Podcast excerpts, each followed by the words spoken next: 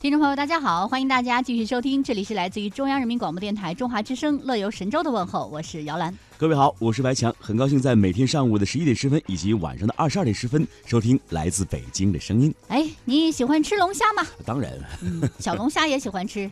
哎，那你有没有想过，因为嗯你喜欢吃吃小龙虾，你去学一个相关的专业？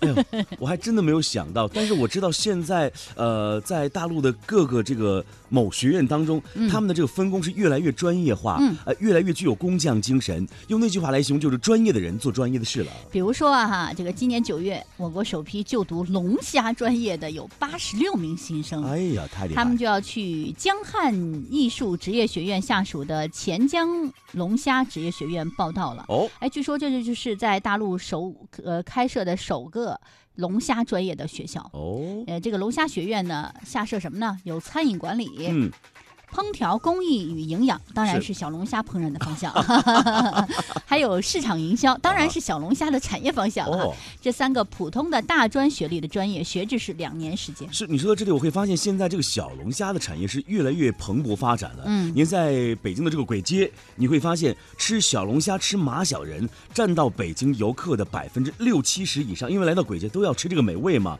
所以我觉得，如果有这个专业的龙虾专业的话，更重要的是让我们吃龙虾变得更专业、更营养、更卫生、更可口、更安全了，对不对？哎呀，除了这个龙虾，你知道吗？现在还有嗯很多特别奇葩的、或者特别的一些学院，赶快说一说啊茅台学院，啊！还有这个武汉什么什么最好吃？热干面呢？热干面研究院太牛了吧！啊。赣州有什么水果？脐橙嘛，脐橙学院。我的苍天呢！呃，我知道我们陕北的马铃薯也特别有名，还有这个马铃薯学院。哇，我们甘肃叫做土豆，这马铃薯在我们甘肃也是怎么讲？是我们的头牌大菜。对啊，好像我们都喜欢吃哈。对啊，看来我们俩是不不是都得去这儿学习学习？可以说这些学院都是在网络上走红了哎哈？你看一看这个专业就知道它的所在地嘛。嗯，你比如说这个龙虾学院，必定这个城市肯定是盛产龙虾吧？哎，没错，这个龙虾学院呢，就设在中国小龙虾之乡钱江。哇，网上一直有一句话叫做“中国龙虾看湖北，湖北龙虾看钱江”的一个说法哈。是我们知道现在尽管有网友调侃说啊，龙虾学院是为吃货们设立的，嗯但人校方就说啊，龙虾是。课程设置上的一个亮点，啊也会有偏重的，但不会课程全部都是以龙虾为主啊。哦这个烹饪专业需要学习湖北其他的特色菜系啊，营销和餐饮管理专业也需要学习其他理论课程。嗯，虽然呢被冠以奇葩专业的名头，但该专业的学生啊完全不愁就业。哎，他们一入学呢就已经签了就业三方协议。我们来听听，他们毕业之后啊是由钱江市龙虾产业发展局来安排自己的工作。啊他说，呃，每年呢我们至少要需要有五千名小龙虾烹饪师和职业经理人、厨政管理厨师来满足市场。我们来看看，今年首批的龙虾专业学生只有八十六名，那就是说啊，这个供大于求了。哦，对不对八十六名啊，对啊嗯，你知道他们的薪资也是非常高的，比如说像这个龙虾专业的师傅们刚刚毕业，人家的月薪就达到八千元人民币啊！哇，哎，如果说你干的时间长一点，两年三年，咱们不是有晋级吗？嗯厨师咱得考证，对不对？对，如果您达到龙虾一级师傅、二级师傅、特级师傅的话，我告诉你，这个薪金更高啊！嗯，薪金可达到一万二到一万五千元人民币左右。哇，我在想，这个龙江学院需要我这个四十岁左右的 青年男子吗？我也去啊！其实啊，说实话，这个对于钱江来说，这个小龙虾的确是一张城市名片。没错，当然也是城市的一个重要的产业了哈。嗯，钱江市甚至是在政府的工作报告当中提出了一个万师千店的一个工程。哦，什么叫万师千店呢？就是在“十三五”期间，要培养万名养殖师、万名烹虾师，嗯，来促进就业与创业工作的一个开展，同时也助推钱江市建设小龙虾主题餐饮的商业带。要竞争全球第一虾城，哇，要打造国际龙虾名城，听听是哎呀，很豪迈哈。是我们都想这个有需求就有市场嘛。那是设立这个龙虾学院培养人才，我觉得这是一个非常顺理成章的之之举动了啊。嗯嗯就是咱们来看一看这个热干面研究院，哎，它建在哪儿？当然是武汉了哈。当然当然，但是我就觉得这个热干面能能研究个啥呢？哎其实我觉得小吃它的这个学问真的是满深的。嗯有有时候你会发现，你在在地吃这个小吃和你在其他地方吃小吃会有质的区别，不一样。如何能够让在地的美食在其他地方吃还有这样的味道？我觉得专业的人做专业的事儿，或者说这个热干面学院就会解决这个问题，好不好？这个二零一五年的这个武汉商学院就宣布啊，他们学校呢与烹饪食品工程学院和老字号蔡林记共同建立了什么呢？热干面研究院。嗯，这也是这个武汉高校首次为武汉的传统小吃来设立这个研究院，哎，当这消息一出啊，当这个好消息传遍四方的时候，真的质疑声一片。有人说，刚和姚兰那个疑问是一样的啊，这热干面咱能研究出啥呢？对，实际上，这个从武汉商学院烹饪与食品工程学院哎一些公开发表的论文当中啊，可以窥探端倪。嗯，就二零一四年啊，热干面已经申请国家级非物质文化遗产。失败了哦。该学院的这个教授周胜红在分析原因的时候就指出，热干面制作工艺缺少创新，热干面的食品标准缺少标准，而且热干面的文化内涵，它的这个挖掘呢是比较乏力的。那么教授还说，在武汉啊拥有极高人气的热干面，如何提高档次，走上中国乃至世界舞台呢？嗯，他说。啊，我们有很多很多的这个疑问在里面，也有很多很多的课题去开发、去研究。是，其实我们知道，热干面研究院主要是干嘛？就是来研究热干面的历史传承与发展文化，以及品牌保护、工业文化生产以及产品包装，还有市场营销与市场开发等研究的等等课题。当然还包括什么人力资源的培训啊，呃，而且呢，你会发现一个小吃会带动。整个城市甚至整个省份的大的发展，哎，是了。据了解呢，今年的五月呢，教育部也发函来同意设立茅台学院哈。这个茅台学院呢，由贵州茅台酒厂举办，属于本科层次非盈利性的一个民办高校。茅台学院呢，首次招生大概是六百人，其中有酿酒工程，招收二百人，其他的四个专业分别招收一百人。那据报道呢？这个茅台学院一天能接到大约啊，差不多有两百个咨询电话，而且其中有很多的是考得很高的那种高分的考生。那很多考生的关注点在哪儿呢？就是我毕业了之后能不能保证我进入到茅台集团去工作？天天喝茅台。不过呢，校方也进行了回应啊，说我们当然不会做出这样的承诺啦。但是如果呢，你是很优秀的一个毕业生，正好呢碰到茅台集团他在。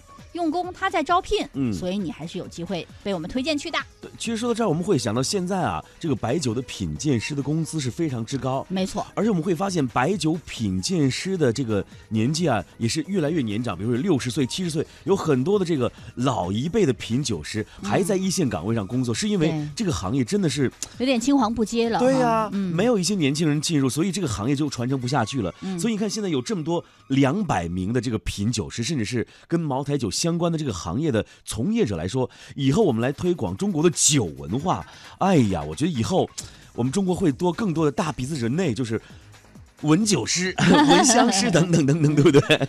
再来说说脐橙啊，脐橙呢，当然属于这个赣南师范学院了，全国也是独此一家。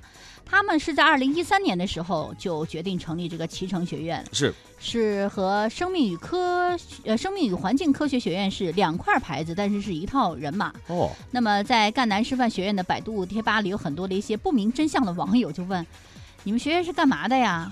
就天天吃橙子吗？对啊。那当然肯定不会是这么简单了啊。据说人家这个赣南的。这个脐橙学院呢，拥有国家脐橙工程技术的研究中心，嗯，哎专门研究脐橙的育种、哇、栽培和后期的加工，嗯，而且呢，学院在成立之初，他们的目标就是要充分利用赣南脐橙支柱产业的优势，来扩大学科专业的影响力，更好的为地方经济社会发展来服务呢。哎，说实话，我觉得赣南脐橙啊，真的比什么美国脐橙啊或者澳洲脐橙要好多了，好吃啊！而且更重要的是，价格还便宜很多。它的外形真的是太漂亮了。对，有些时候你照张照片会觉得就堪称是美国脐橙，你知道吗？就是你感觉哈，那个橙子看着就特别的诱人，对啊，就特别的新鲜美味的感觉，橙黄橙黄的啊，特别好。嗯，哎，说完了这个脐橙学院，接下来我要说一说姚澜和白强的最爱了，这个马铃薯学院了。马铃薯，好，这个马铃薯学院，人家依托是在这个。红土地哎，是在云南呢。云南啊，是人是在云南师范大学开的这个专业，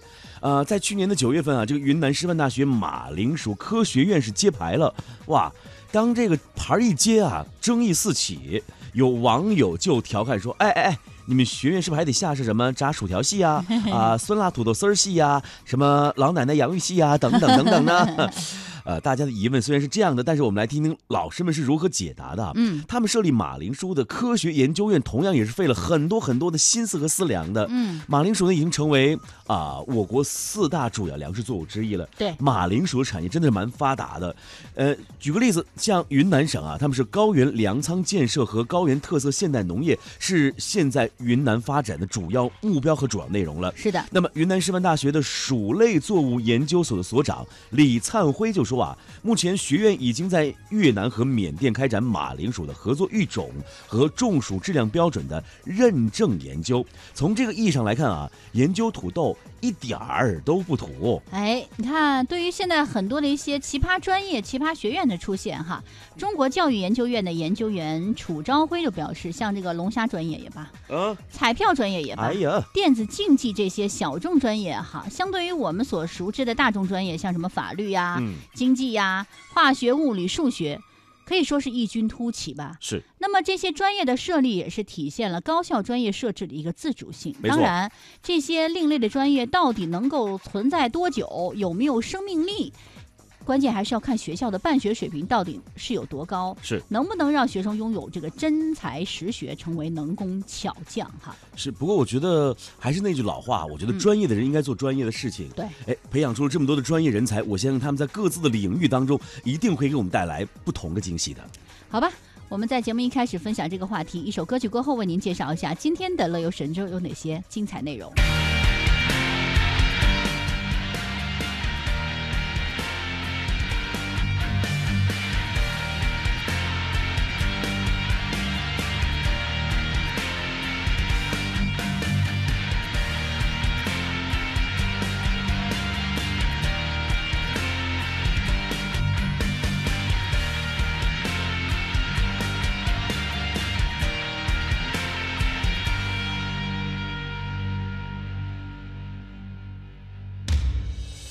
为何爱的那么痛苦，连自己都不清楚？莫非爱是那么残酷？回忆总是将我埋伏，这一次我真的付出，拿生命当作赌注。你要的是他的幸福，终于被我看清楚。哭，哭了好辛苦，为何被爱的人总是不会满足？我不哭，哭了也无助。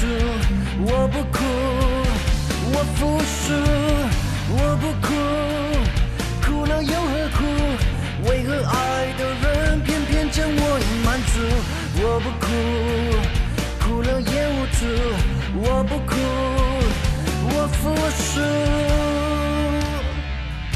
为何爱的那么痛苦，连自己都不清楚？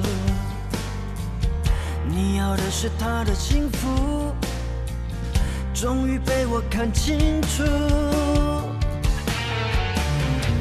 我不哭，哭了好辛苦，为何被爱的人总是不会满足？我不哭，哭了也无助。我不哭。我服输，我不哭，哭了又何苦？为何爱的人偏偏将我隐瞒住？我不哭，哭了也无助。我不哭，我服输。为何爱的那么痛苦？这一次我很清楚，你要的是他的幸福。祝你永远、